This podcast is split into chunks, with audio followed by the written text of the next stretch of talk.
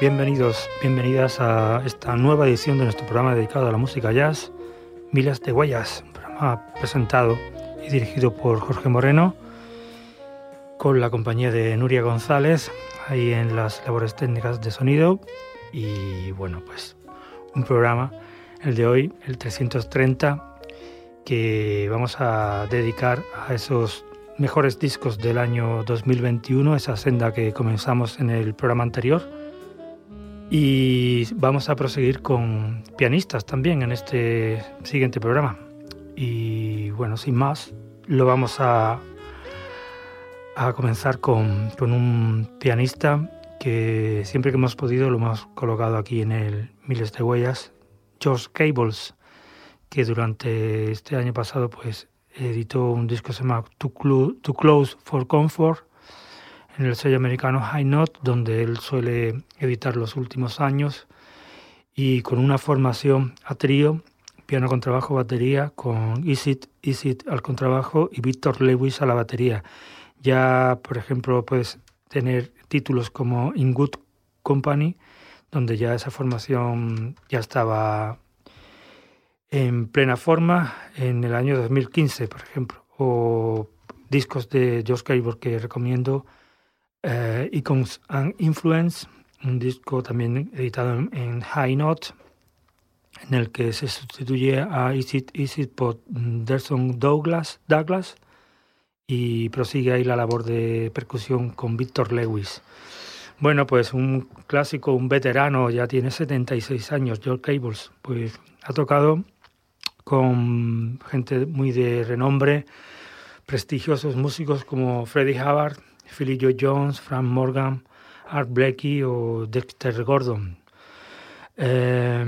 recuerdo un álbum especial, un directo, una serie de directos en, el Village Vanguard con Art Paper, una selección de cuatro discos que se editaron en aquel, aquellos 28, 29 y 30 del año 1977 Junto a Art Paper y George Cables estaban Josh Pratt y Elvin Jones, unos discos eh, referencias de, de, la discografía de Art Paper, pero también de la de George Cables. Bueno, pues este disco vamos a escuchar un tema, se llama, que da título al disco, Too Close for Comfort.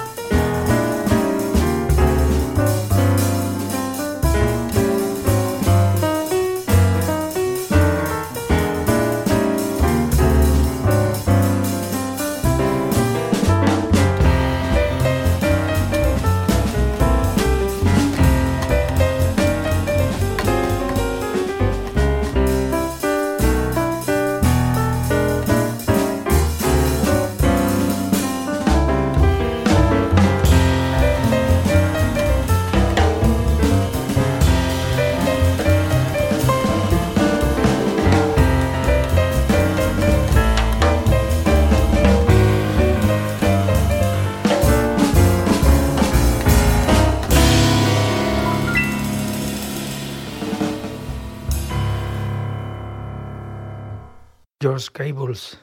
ese tema Too Close for Comfort, homónimo al título del disco. Pues proseguimos con otro grande que nos dejó este año 2021,